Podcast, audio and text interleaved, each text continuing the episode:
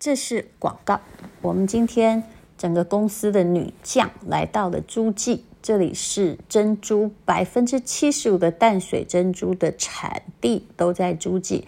那么找到了设计师，为你开始挑选珍珠的配饰。珍珠很优雅，从春天一直到冬天，没有一个季节不适合。那冬天的时候也有别针，呃，也可以戴耳环，呃，也可以戴项链。我最近非常习惯戴珍珠项链，而且有很多的新的款式哦，会让你一洗对于珍珠老气的看法。请看资讯栏的留言，嗯、每一种东西都是限量的哦，而且还很便宜。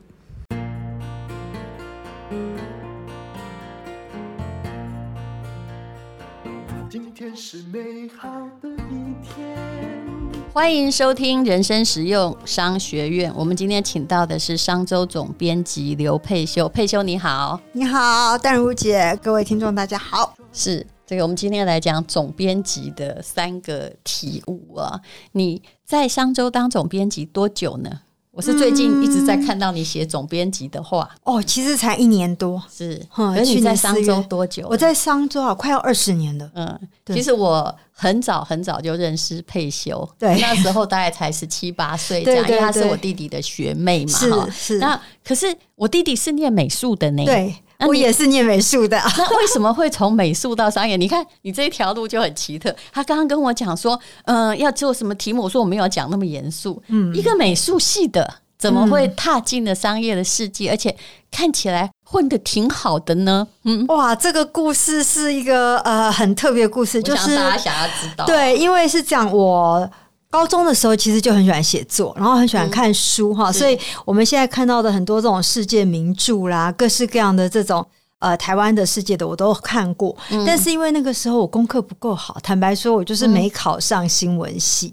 嗯好，就是那个时候我有算过，说我的分数没有办法落到很好的新闻系、嗯，然后我就想说，我另外一个喜欢的其实是画画，因为你们那个要考术科。我弟弟是应用美术系第一届的吧？对，我是第三届，嗯，我是第三届，小两届、嗯，所以我其实是高中就认识你弟弟，不是大学，是，是高中。是吗？对，是高中，哦、因为高中是在宜兰的画室认识啊。因为你也是宜兰人，对对，是在宜兰的画室、哦。然后因为要考大学，嗯，好，所以那个时候其实就认识。那高中生的时候，那时候就两条路嘛。到高二的时候要选择说，那我究竟是要冲我很喜欢的新闻这一条，还是我要冲应用美术？两边我都喜欢，但是我算一算，我应用美术可能可以考的还不错，啊、嗯，美术可以，但是我的分数就一直不够好。后来我就选这条路。你算的跟我弟算的都一样啊。他当时哦，念高二的时候，他虽然是念宜兰高中，已经是当地最好的学校，你是兰女的，对，对。但是呢，当时真的录取率好低，嗯、我们那个年代大概就是二十趴左右而已。对。然后他们之前非常好笑，尤其。我不好意思啦，他们那高中哈会念到文科的，基本上就是骆驼型的小孩，男生 以男生而言，因为女生念文科理所当然。可是当地因为为了要你有工作，全部都鼓励男生去念那个理工科啊，所以文科很少很少。然后后来我弟就到了联考前，他跟我说：“姐，我们去年哈就文科啊，你看已经是宜兰第一志愿的高中，考上学校的。”两个哎、欸，我该怎么办？哦，已经到那个地步了。很好的学校啦，嗯，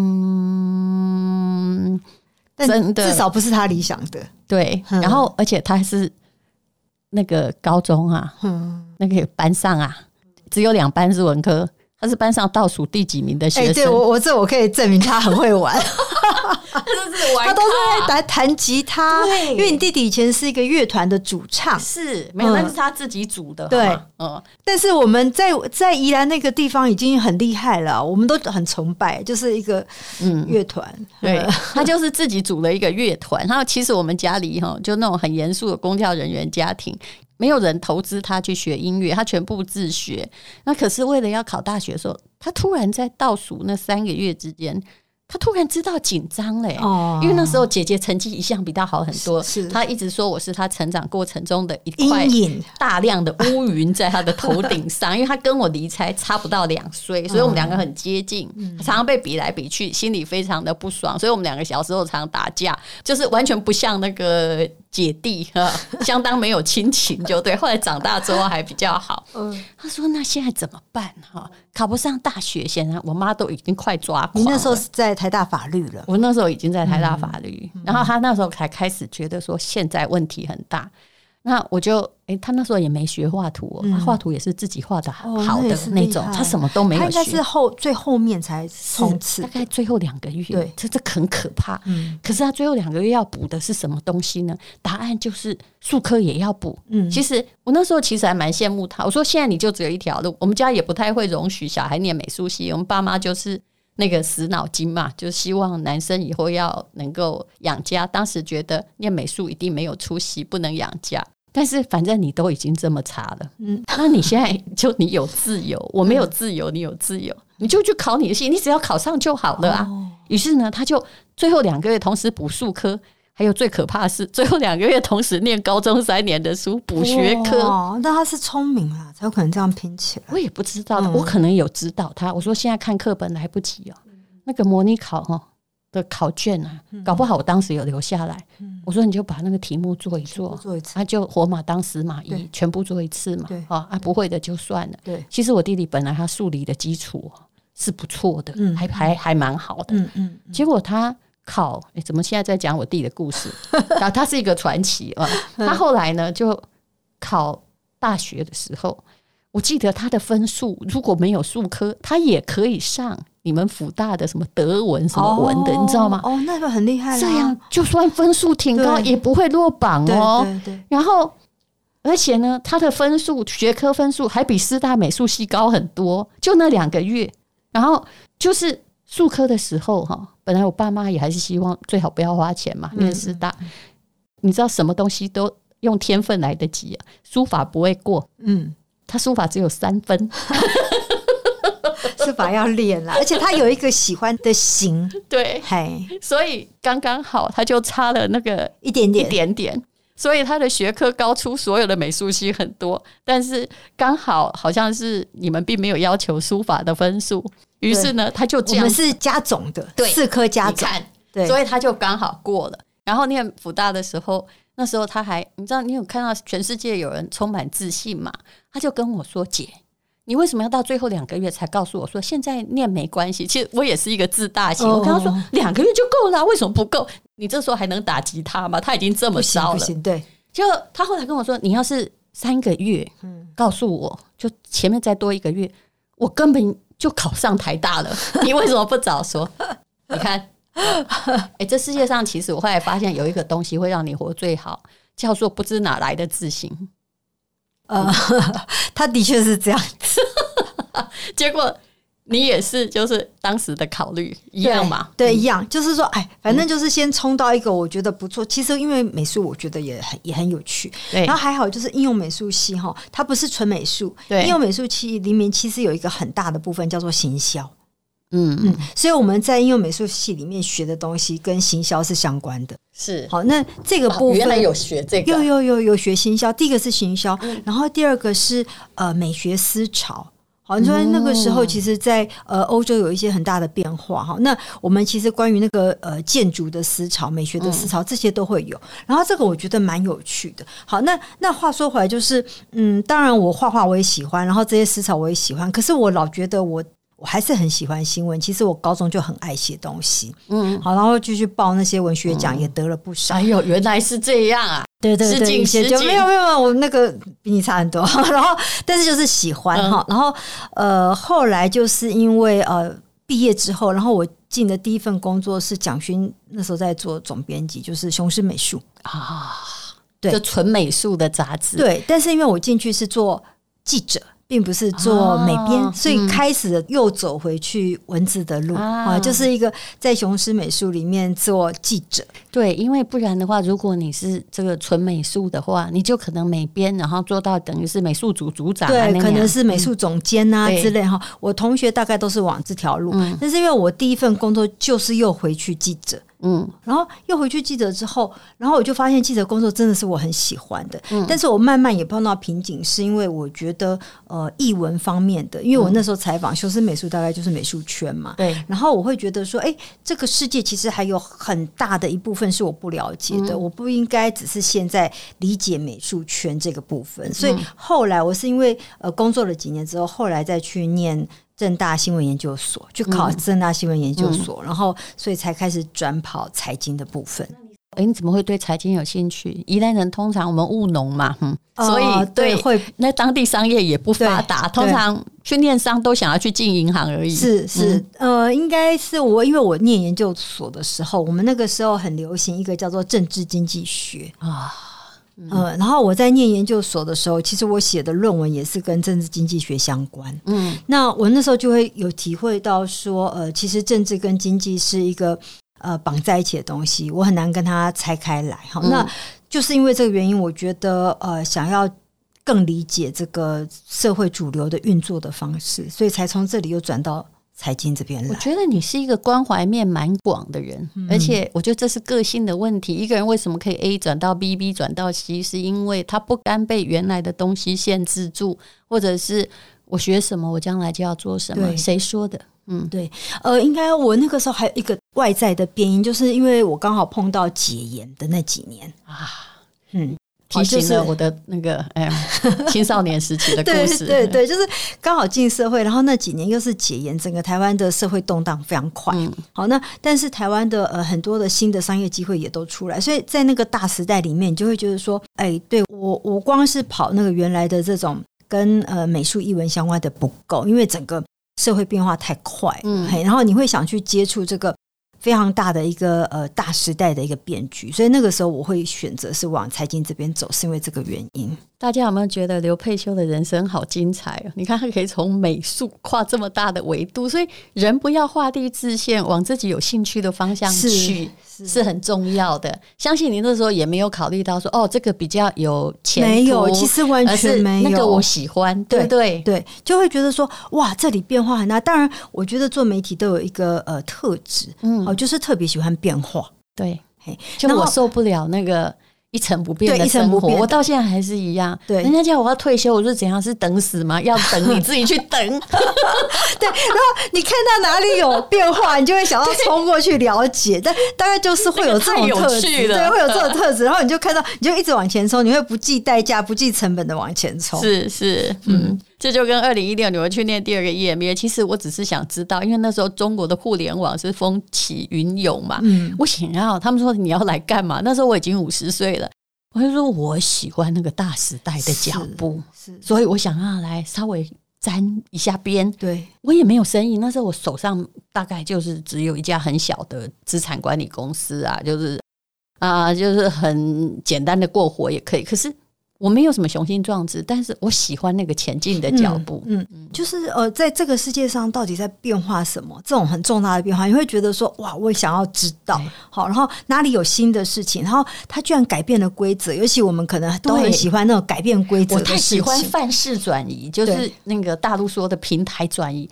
我跟你讲，现在也是二零二三年，我跟你大家赌，AI 将来造成的不是什么取代你的工作，而是。一个范式转移的开始，会有很多新的奇怪的，算独角兽好了，或新的奇怪的行业滋生，老的行业消灭，那个范式转移，说真的。能够活到现在，参与这么多次的平台转移，真是了不起啊。我有时候都觉得我们真的蛮幸运，像我就觉得我自己很幸运，就是从这种就是社会的这个呃管制很严，然后戒严时代，然后一路这样看到现在这样子，嗯、然后有这么多的变化，然后从我们家最早是连电话都没有的，欸、然后到现在你可以熟悉这么多的 APP，什么事情都会用。现在回想起来，以前好像活在清朝，是不是？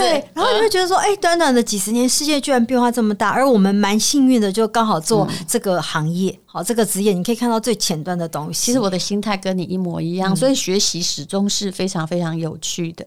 对你在商业周刊几年？呃，快二十年，十九。哎，你们都待很久呢。嗯，每一位，嗯，对，因为呃，嗯、应该这样讲，就是你会年上，就是在商业周刊哈，它有它的挑战，嗯、可是你很难在其他的地方会有这样子的一个舞台跟环境。你是不是常常浑然忘记我已经在这里这么久？那也就是说，这个环境提供你足够大的吸收知识以及应付挑战的平台。是因为呃，它是台湾一个我认真讲哈，就是对于商业非常专注的一个很少数的媒体。嗯，好，商业这一块，好，那我对商业的定义其实是蛮大的。好，就是它不是我们传统说做生意，我会觉得说，如果你能够帮人家带来新的价值，嗯，然后借由这些连接哈跟交换有新的价值，这个都叫做商业的行为。是，呃，所以我觉得小智个人，同意对，好，小智个人，大致这个企业，你有这个价值的行为的人，其实都是一个好的商人。所以我对这个部分是觉得这个世界太广了，而且有太多未知的东西可以去探索。嗯。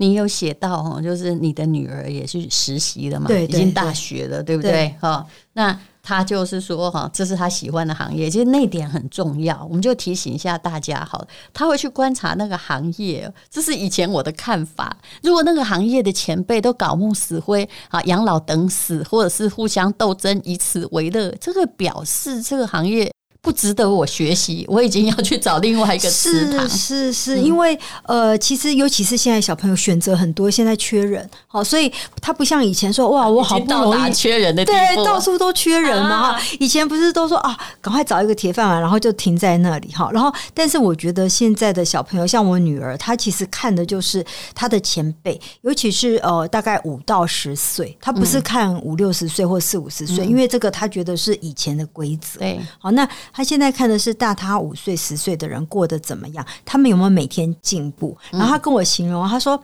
如果他们是眉飞色舞讲他的工作的话，他会觉得这个行业值得待。好，如果他们在讲这个职业的时候都是叹气。没有什么新鲜事，甚至有点暗示你不要进来，那他当然就溜了。怎么会进来这种职业？哈、嗯，所以现在这种小朋友其实看的其实还是一个学习的舞台，这个是蛮重要的。如果一个行业的前辈只会抱怨说这些年来都没有加薪，而且生活越来越辛苦，我看你也要小心了。不是因为我们唯利是图，对，而是他的远景有限。可是我常常看到很多人一直哈，在这个范式就平台转移这么快的时代。他们却坐在铁达尼号，一路想坐到它沉下去，而且彻底沉到头等舱为止 为止啊，对不对？就是我们以前说预知死亡即逝嘛，马奎斯那本话，就是你已经知道说他会这样子了，你还是继续的让他往前冲。是，哎，那这个当然，如果是呃比较有想法的年轻人看到，就不会往这条船上去，就赶紧跳船了。你有没有觉得现在啊，就是说你真的没有资格可以畏惧未知的？因为它太快了，对啊，对，那位置也是比我们聪明的人慢慢创造，然后呃，后来就会渐渐变成已知。你认为选择比努力重要吗？嗯，我觉得。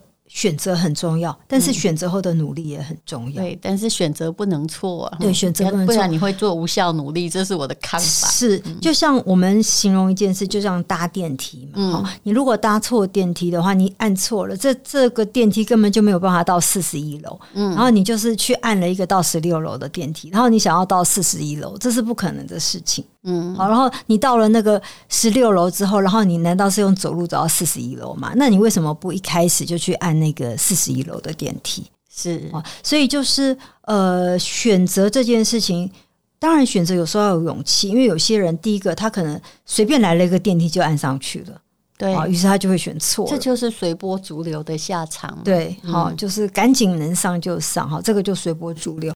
然后另外一件事情是，呃，当然选择也。代表了你可能要放弃一些事情，好，那那个取舍我觉得是蛮难的，因为呃不确定性那么高，然后你敢去做这个选择跟取舍，的确是蛮考验。我记得我对我蛮，我有时候在很难抉择的时候啊，会想在我心里的声音，就是那个仓央嘉措的诗啊，有没有？嗯，就世上好像并无双全法呀，对，不负如来不负卿，这不可怜啦，对吧？就是说你什么时候东西要割啊，哦。什么东西要取啊？嗯，其实你永远在失去一些东西，所以你也不用害怕失 去，也真的不用害怕。这时候真的蛮考验说，嗯，你自己人生的优先次序是什么？嗯嗯、然后你够不够了解你自己？譬如说，如果是我，我够了解我自己的话，我会觉得，呃，这个新的变化，嗯，然后以及创造价值，这个是我很相信的。嗯，那我当然就是优先是选这样子的行业或这样子的。好，那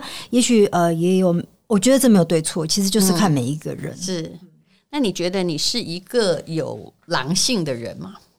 呃，我是一。个有狼性，这问题很有趣哈。我们用的现在都是大陆的说法，是是，我应该是一个呃呃表面温柔的狼性，有能够做到表面温柔也已经不错了。嗯，对，就是呃，像我同事其实会这样形容我，就是一个呃温柔的女强人，好，就是。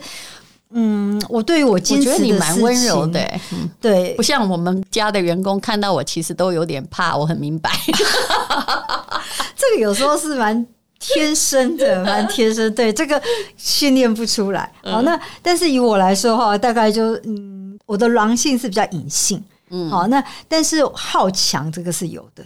嗯，好，一定是够好强，你才有可能去一路这样转转到现在，是是这样子，就是呃，可以你很敢转呢，对，很敢转哈。大家只要知道说什么读美术，然后马上跳，呃，好去做编辑，然后从编辑啊，他自己又跨进政治商业圈，这是不是容易的事情？嗯嗯。而且我一开始其实，在跑呃财经方面是跑最难的，是跑衍生性金融商品啊。那个真的要先搞懂一点。对，我是从呃搞美术的，然后突然间就就去跑期货、选择权这些。嗯，那你自己有尝试吗？呃，我有尝试，呃，这个叫做比较保本的投资有。你你看看嘛，哈，看久了应该看到很多人，呃，本来。前一天还在那里神采飞扬，对，后来就马上破产，对对，因为我那时候跑期货跟选择权，其实是看到蛮多惨案嘛。是，好，然后因为而且我入行跑，而且这些人都会叫别人一起来。对，嗯、然后我那时候跑财经，刚开始一开始就是跑一九九七年亚洲金融风暴啊，所以我一进去就是刚好就碰到大事，因为算我也、嗯、我觉得也是幸运，就是每次你。做一个大转弯的时候，就会有一件非常大的事情在你面前，这样。嗯、好，那你就会觉得有时候真的会去体会到说，呃，一个大事来的时候，就我们说那个风起的时候，嗯、有很多事情是身不由己，但是、嗯、呃，趋吉避凶是很重要。嗯，我就讲回来，我们商业周刊，我觉得商周有一个很特殊的一个贡献，就是教大家怎么趋吉避凶。是，嗯。你可能看久了，你大概就会知道说，对哦，哪些东西是呃。前不久比特币在大热的时候，我知道你们也有做提醒，对，对不对？对。还有现在 AI 在大热的时候，也有在做提醒。航运股大热的时候也有做提醒，只可惜大家都没听到啊。是因为我们其实在里面都会埋伏笔。就是我们记者在采访的时候，其实很多大家在热的时候，你就会知道说，我们就说阴阳两极相生相相克嘛，好，就是它一定会有呃一波修正，就是那个，但是你你有没有能看到这一点？你这在商周这么久，你是不是常常就是可以看见沧海桑田，就眼看它起朱楼？又眼看他楼塌了，大概一两年就发生很多件这样的事情，很多很多。所以呃，我们在做报道其实也是蛮小心，因为我们在选材的时候，有些有些呃企业，其实他可能没有多久，没有多久他就出问题，应该也出现这样，他自己其实心里讲说啊啊，糟糕了，我们半年前才报过他。有，其实不少，我扪心自问是有，但。确实，有时候那个时候真的很难分辨。是，但是当然，我们也慢慢列就一些技术哈，就是怎么样去分辨这样子的公司。譬如说，我们做测访就做得很足，嗯，做行业间的测访，我们不会说就是只听听信一个人。难怪你们很坚持做，就是说，哎，采访 A 一定要采访反 A 的部分。对，我们的严谨度是非常强的。嗯，只是有时候。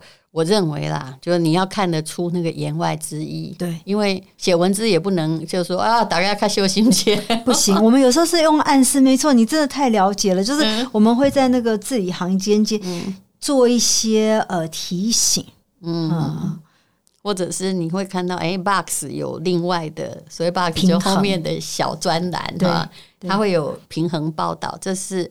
做传播很重要。这是为什么啊？商业周刊可以就是他人家他每个礼拜出一期耶，然后出了这么多年，他基本上我知道刚开始虽然金维纯创业的时候赔了很多年，赔到他真的。很绝望的地步，可是诶，他可以慢慢越来越好，一定是抓对了某种原则。而且我因为我们的呃受众很大，看我们很多，其实我们有一个社会责任。我们常常都会出去采访的时候，都会听人家讲说：“哦，我因为看了你们，所以做了什么什么。”甚至有些呃年轻人，他的职涯选择，他会是因为看了你，所以他做了什么样的工作选择。